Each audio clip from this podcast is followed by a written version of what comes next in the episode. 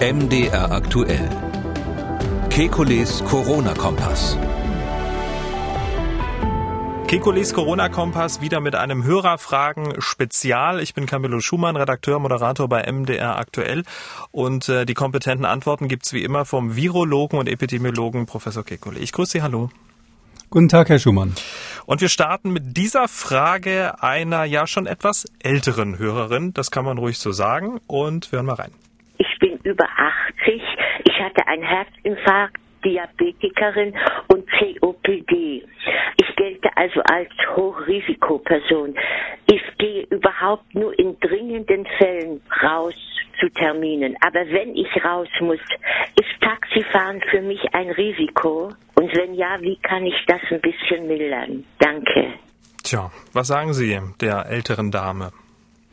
Äh, das gleiche, was ich meiner Mutter sagen würde, da Sie brauchen fürs Taxi definitiv eine FFP2-Maske.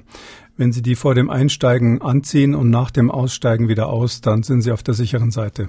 Okay, FFP2-Masken, wo gibt's die, wenn die ältere Dame jetzt vielleicht nicht sofort weiß, wo man die herbekommt? Äh, die gibt's in der Apotheke inzwischen wieder. Das war ja eine Zeit lang ein Riesenproblem, dass die selbst für Krankenhäuser nicht verfügbar waren. Aber meines Wissens ist es so, dass man die bundesweit jetzt in Apotheken kaufen kann. Man muss sich ein bisschen aufpassen, dass die Preise zum Teil so sind, dass man da äh, noch übers Ohr gehaut wird. Früher gab's die mal für 10 Euro das Stück. Ich glaube aber, dass die Preise jetzt in einem vernünftigen Bereich gesunken sind. Oliver Bartels aus Kassel schreibt uns, ihn beschäftigt, warum Deutschland weniger von der Corona-Krise betroffen ist als andere Länder und was vielleicht ein Grund sein könnte. Er schreibt, immer wieder sieht man ja, dass wir in Deutschland bisher ziemlich glimpflich durch die Pandemie gekommen sind. Liegt das nur in Anführungszeichen am rechtzeitigen Eingreifen und vielleicht auch dem Glück? nicht so wie Italien überrascht worden zu sein vom Auftreten des Virus, sondern könnte es vielleicht auch sein, dass in Deutschland häufiger zirkulierende normale Coronaviren eine gewisse Teilimmunität bieten und erklären, warum es vergleichsweise weniger und auch weniger schwere Fälle gibt. Viele Grüße. Nee, es ist äh, keine Teilimmunität. Das äh, hat mit den äh, klassischen Coronaviren nichts zu tun.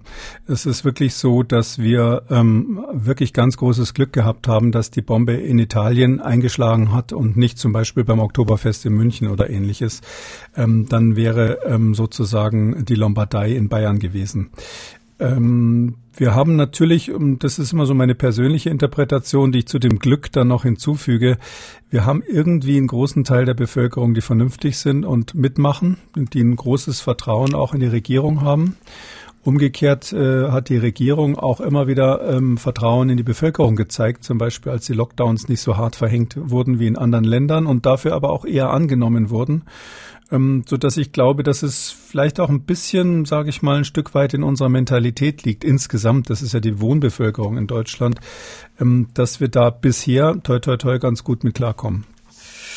Dann haben wir äh, in den vergangenen Wochen ja viel über Virencluster, Superspreader, Mutation gesprochen. Dazu haben uns eine ganze Reihe an Fragen erreicht. Eine zum Beispiel von Frau Bönninger per Mail. Sie schreibt, können Sie noch mal den Begriff Virencluster erklären? Ich kenne den Begriff Cluster aus der Musik und er bedeutet dort Tontrauben, sozusagen ein Akkord aus ganz vielen im Halbtonabstand zusammen, zusammenklebenden Tönen. Habe ich mir das bei Virenclustern ähnlich vorzustellen? Nee, hier geht es um Infektionscluster und nicht um Viruscluster. Und ein Infektionscluster ist ja so ähnlich wie in der Musik vielleicht auch.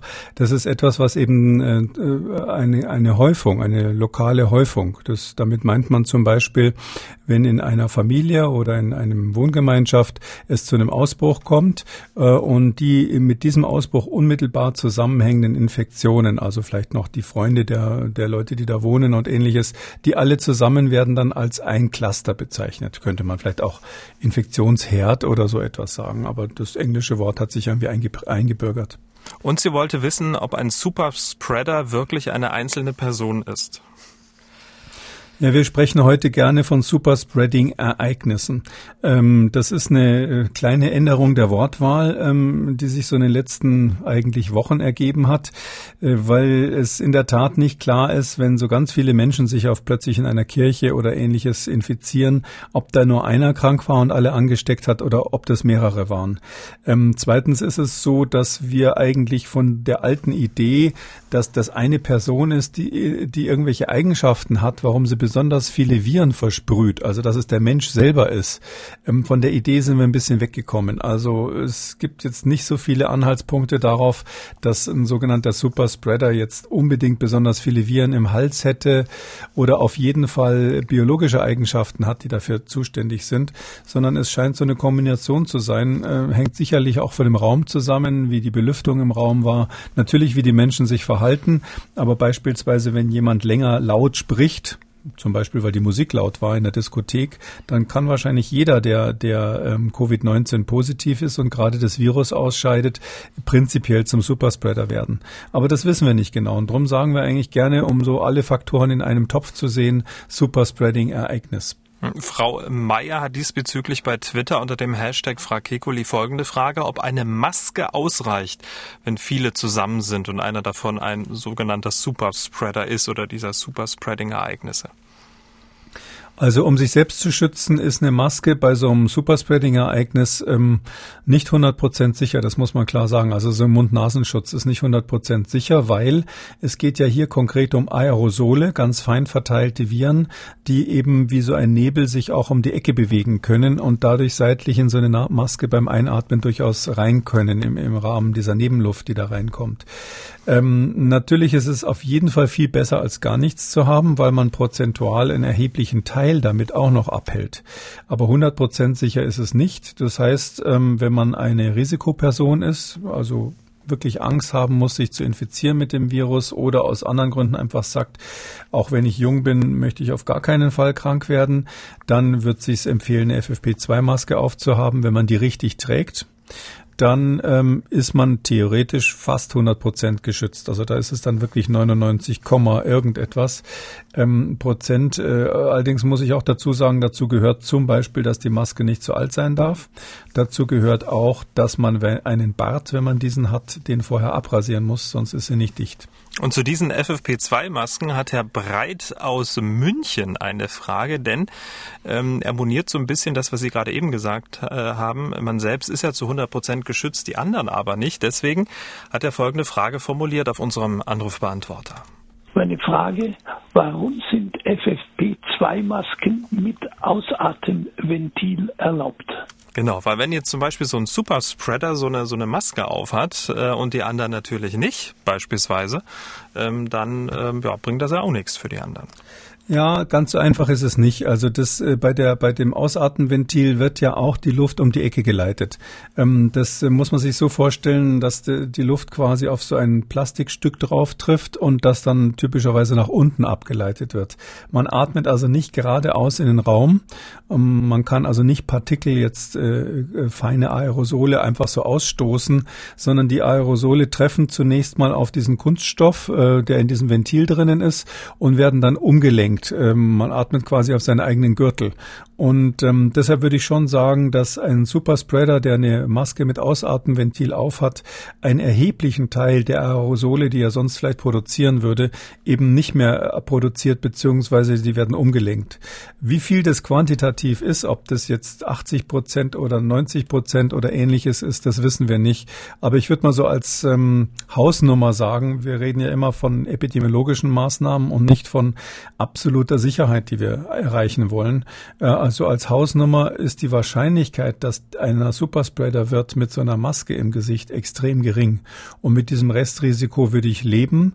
Das ist auf jeden Fall besser, als diese Masken mit Ausatmenventil zu verbieten, weil das würde ja umgekehrt bedeuten, dass Personen mit einem besonderen Risiko, denen man ja diese Masken empfehlen muss, ähm, dass die keine Ausatmenventile haben dürfen. Und dann ist diese Maske wirklich mühsam zu tragen. Also dann ist es so, dass man schon nach einer halben Stunde spätestens äh, wirklich sich wünscht, die nicht mehr im Gesicht zu haben, dass die Leute dann auch kurzatmig werden. Und viele von den Indikationen für diese Risikogruppen sind ja auch mit der Lunge, ähm, hängen ja mit der Lunge zusammen, COPD, Asthma oder ähnliches. Ähm, und gerade diese Menschen sind natürlich besonders empfindlich, wenn der Atemwegswiderstand äh, dann künstlich erhöht wird durch so eine Maske ohne Ausatmenventil. Darum würde ich sagen, das kleinere Übel ist das Ventil im Vergleich zu der Variante, dass die keins hätten oder die Maske gar nicht aufziehen würden. Peter Weißmüller hat uns gemailt und er hatte eine zweigeteilte Frage. Äh, zu Indien. Er schreibt, man hört sehr viel über China und andere Staaten, jedoch kaum etwas über Indien.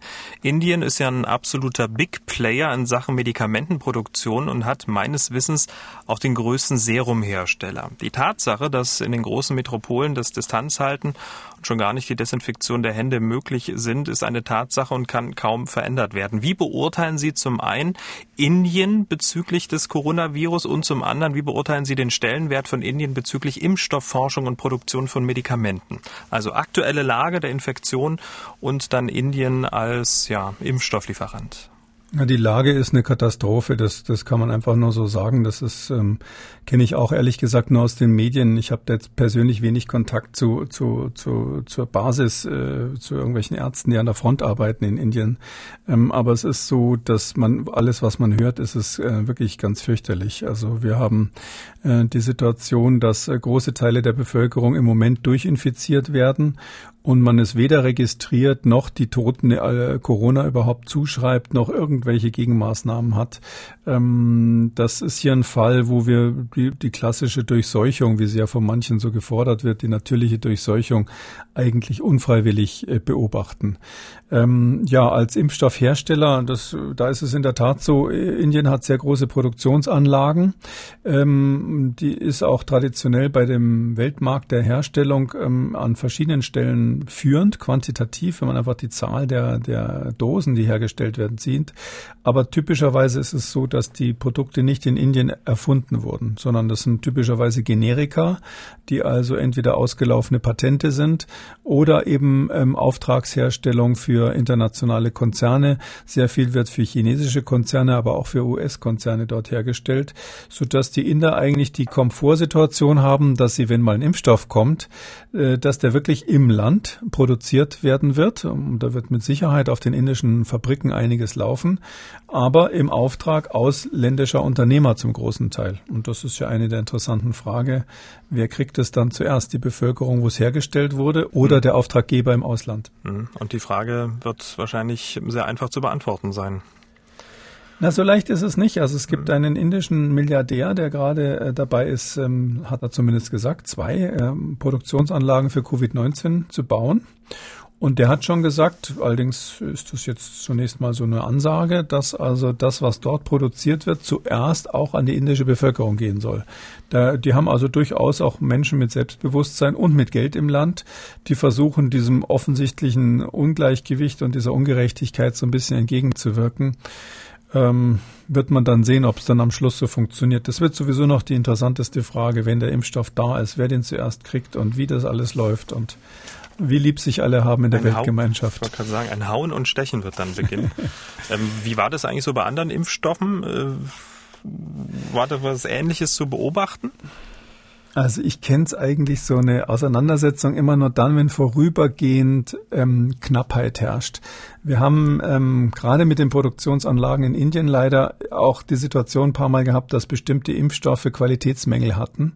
Und da mussten dann die ganzen Chargen vernichtet werden oder zurückgeholt werden.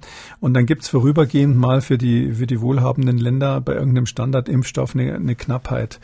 Ähm, da ist es dann in der Tat so, dass wirklich äh, sich die Einkäufer auf den Füßen stehen, um die Reste zu kaufen und irgendwie für ihr Land noch was zu bekommen. Ähm, ich weiß nicht, wie das in so einer pandemischen Situation wäre. Äh, es gibt andererseits ja auch die interessante Beobachtung, hm, da gab es gerade eine Umfrage in den USA und da wurde gesagt, dass ich, wenn ich mich richtig erinnere, nur etwa die Hälfte der Befragten sich überhaupt impfen lassen mhm. würden, wenn es einen Impfstoff gäbe. Und das ist ja schon, schon ganz bemerkenswert, dass sich alle so bemühen um den Impfstoff und die Hälfte der Menschen sagen, ach nee, lass mal stecken, den brauche ich nicht. Hm, so dass man äh, wirklich, wenn es dann zu der Situation kommt, auch ein bisschen sehen muss, wie ist das politische Klima, wann kommt der Impfstoff, wie viele Fälle gibt es zu dem Zeitpunkt. Ähm, mag sein, dass das eine Phase dann ist, wo die Menschen sowieso dem Thema entspannter als jetzt gegenüberstehen und es dadurch kein Hauen und Stechen um den Impfstoff gibt. Aber das ist vielleicht wishful thinking. Aber ein Ladenhüter wird es definitiv nicht. Also ich glaube, da, davon können wir nicht ausgehen, oder? Ja, bezahlt wird es auf jeden Fall, mhm. weil es ja Abnahmegarantien schon gibt. Also das ist ja auch gut für die Hersteller, dass man gesagt hat, egal wie, ähm, ihr könnt es auf jeden Fall, wir, wir kaufen euch das so oder so ab, weil natürlich Hersteller die Befürchtung hatten, dass, dass äh, möglicherweise diese irrsinnigen Mengen, die da jetzt geplant sind, dann gar nicht abgesetzt werden. Ähm, das ist eben interessant am Beispiel Indien sich, sich anzusehen, weil ja eben dort die natürliche Durchseuchung, so brutal das ist, einfach de facto stattfindet. Ähnliches haben wir in Südamerika. Und ähm, wenn man natürlich so eine Situation hat und der Impfstoff sehr spät kommt, dann muss man dann in der Phase, wo man, ich sag mal so als Hausnummer vielleicht 50 Prozent äh, Immunisierte sowieso schon hat in der Bevölkerung, muss man natürlich die Frage stellen, wie dringend ist dann die Impfung und, und wer soll sie bekommen? Muss man vielleicht alle vorher testen, bevor man, soll man sie alle testen, bevor man sie impft? Oder was macht der Impfstoff bei jemandem, der sowieso schon Antikörper im Blut hat? Vielleicht äh, gibt es da negative Effekte. Und all diese Dinge sind noch vollkommen offen und Zukunftsmusik. Herr Feilmann hat uns geschrieben, er schreibt, unser Sohn geht in die Kinderkrippe und hatte dort vor ein paar Tagen zweimal eine laufende Nase. Nach den aktuellen Regeln bedeutet das zu Hause bleiben bis zum Ende der Symptome und zwingender Besuch des Kinderarztes, entweder Attest oder negativer Corona-Tests. Und jetzt schreibt er weiter, ich verstehe die Bedeutung von Kitas im Hinblick auf die Pandemie, aber diese Regeln scheinen mir doch arg überzogen was auch der Kinderarzt meinte, gerade im Hinblick auf die nächste Erkältungssaison. Wie ist die Einschätzung von Professor Kekulé dazu? Man bedenke unter anderem auch, dass die Regelung für manche arbeitende Eltern ja ein starker Anreiz sein könnte, Symptome eines milden Schnupfens der Kinder medikamentös zu unterdrücken. Tja, also da gibt's, ähm, versuche ich mal möglichst neutral zu antworten. Es gibt die offizielle Empfehlung des Robert Koch Institut, das sagt, 20 Prozent aller in Deutschland gemeldeten Covid-19-Patienten hatten Schnupfen. Ähm, dann gibt es die internationale ähm, Datenlage, wo es so ist, dass ein sehr kleiner Teil, unter vier Prozent der international registrierten Covid-19-Patienten so eine Art verstopfte Nase als Nebeneffekt hatten, aber nicht Schnupfen, so wie wir das normalerweise meinen, also die klassische Laufnase beim kleinen Kind. Diese divergierende Datenlage, ähm, ja, die interpretiere ich so, dass ich mich der internationalen ähm, Variante anschließe und demnach ist es so, dass der Schnupfen, wie wir den vom Kleinkind kennen, also Kind ist eigentlich sonst gesund, aber die Nase läuft, ähm, dass das kein typisches Zeichen für eine beginnende Covid-19-Infektion ist. Dem haben ähm, auch Fachkollegen von mir heftig widersprochen, auch öffentlich. Und so kann man sich aussuchen, ob man sozusagen, das muss ich einfach so neutral sagen, die Variante Kekulé haben will, die heißt dann ein klassischer Schnupfen beim Kind, wenn sonst nichts ist und es nur Schnupfen ist, ist kein äh, typisches Zeichen für eine beginnende Covid-19-Infektion. Oder die Variante ähm, ähm, einiger Kollegen oder würde sagen in dem Fall sogar der Mehrheit der Kollegen in Deutschland, die sagen, nein, der Schnupfen ist ein typisches Symptom. Äh, ich sage immer so ein bisschen spaßig dazu, German Schnupfen. Ja, also wenn man zumindest in Deutschland ist, ist es ein typisches Symptom für Covid-19. Ähm, wobei man schon sagen muss, ein Covid-19-Patient, der dann viel hustet, der kriegt dann reflektorisch natürlich auch eine Nase, die, die läuft, durch das viele Husten kommt es dann. Und zusammen mit anderen Symptomen, also ich sag mal klassisches Fieber, Husten, äh, starke Abgeschlagenheit, vielleicht sogar Gliederschmerzen, all diese Dinge, die so wie eine schwere Grippe oder so aussehen. Und wenn dann auch noch die Nase mehr oder minder stark verstopft ist, dann kann man nicht sagen, oh, die Nase ist verstopft, deshalb ist es kein Covid-19. Aber umgekehrt, und das ist ja die Situation, die ich hier immer vor Augen habe, wenn wir jetzt in den Herbst blicken, wo in den Kitas wieder alles offen ist und ähm, nach meiner Erfahrung dann jedes dritte Kind eine Rotznase hat, ähm, die alle zu Hause zu lassen äh, mit der Ansage, äh, das ist ein typisches Zeichen für Covid-19, halte ich, ähm, da habe ich mich dagegen ausgesprochen und dabei bleibe ich auch. Aber ich kann es auch hier ganz offen sagen, dafür bin ich äh, doch sehr massiv auch angegriffen worden und ähm, deshalb ist die Frage, wie das dann im Herbst sein wird. Meine Hoffnung ist ehrlich gesagt, dass das Robert Koch Institut hier seine Empfehlung ändern wird, weil sonst ist es so, dass wir wirklich, wirklich sehr, sehr viele äh, Menschen haben, die nicht zur Arbeit gehen können, weil sie auf ihre schnupfenden Kinder zu Hause aufpassen müssen. So, Herr Feilmann, da können Sie sich jetzt was aussuchen. Und zum Abschluss haben wir noch eine Frage von Frau Kühne aus Dresden. Wie groß ist die Gefahr, dass durch diesen intensiv verschwenderischen Gebrauch von Desinfektionsmitteln im Moment Resistenzen entstehen. Ich weiß, dass in Krankenhäusern eigentlich so alle Viertel bis halbe Jahre spätestens die Sorte gewechselt werden soll, damit keine Resistenzen entstehen. Aber im Moment denken viele, viel hilft viel. Es ist einfach eine Art des Massenverbrauchs, der einem Sorge macht in Richtung Resistenzen. Wie viel Sorge muss man da wirklich haben? Tja, der Hilferuf aus Dresden. Also erstens, ähm, ich bin ganz bei der Hörerin. Ich äh, glaube, wir verbrauchen viel zu viel Desinfektionsmittel wegen Covid-19. Die Situationen, wo man das Desinfektionsmittel wirklich sinnvoll einsetzt, sind ganz, ganz wenige. Vielleicht kann ich das nochmal kurz sagen. Ähm, wenn man in Situationen, wo man wirklich weiß, man muss irgendwelche ekligen Griffe anfassen, man äh, muss vielleicht äh, Menschen anfassen, weil man medizinisch dazu ähm, äh, aufgefordert ist oder kann es nicht vermeiden, weil man jemanden kennt, der einem partout immer die Hand geben will und man hat kein Waschbecken in der Nähe. Dann ist natürlich ein Fläschchen Desinfektionsmittel unter Umständen sinnvoll. Ähm, das äh, würde aber dann dazu führen, dass sie mit einer kleinen Flasche eigentlich seit Anfang dieser Pandemie komplett klargekommen wären. In allen anderen Fällen reicht gelegentliches Händewaschen. Ähm, wir machen das tatsächlich viel zu viel. Ähm, zum Teil wird es auch falsch angeordnet oder zu viel angeordnet. Das betrifft die Händedesinfektion, auch die Flächendesinfektionen. Ähm, ich ähm, glaube, da kann man aber vielleicht die kleine Entwarnung geben. In den Krankenhäusern kommt es zu diesen Resistenzen gegen Desinfektionsmittel, weil man hier eine sehr hohe Zahl von Keimen hat. Bakterien sind das natürlich hauptsächlich, um die es geht, die immer wieder mit dem gleichen, der gleichen Sorte Desinfektionsmittel Kontakt haben, sodass dann in der Tat manchmal die Wirkung der, des Desinfektionsmittels nachlässt. In so eine Situation kommt man im privaten Bereich aber, aber eigentlich nicht, weil so viel können sie gar nicht desinfizieren, dass sie dann anfangen, wirklich Krankenhauskeime zu Hause zu züchten. Da fehlen ihnen auch die Patienten, die dann besonders viele Keime ausscheiden würden, hm, sodass ich jetzt nicht so sehr Angst vor, vor Resistenzen hätte, aber solche Mittel sind ja auch Chemikalien, die Nebenwirkungen haben. Und es ist insgesamt meines Erachtens ähm, auch psychologisch der falsche Ansatz zu meinen, dass man, indem man alles äh, ständig desinfiziert, sich dieses äh, Virus erwehren könnte. Das war das Kekules Corona-Kompass Hörerfragen Spezial. Ja, Herr Kekule, vielen Dank. Wir hören uns dann am Dienstag wieder, 14. Juli. Bis dahin bleiben Sie schön gesund. Ja, Sie auch, Herr Schumann, ein schönes Wochenende. Sie haben auch eine Frage an Professor Kekulé, dann schreiben Sie uns mdraktuell-podcast.mdr.de oder rufen Sie uns an 0800 322 00 0800 322 00. MDR aktuell. Kekules Corona-Kompass.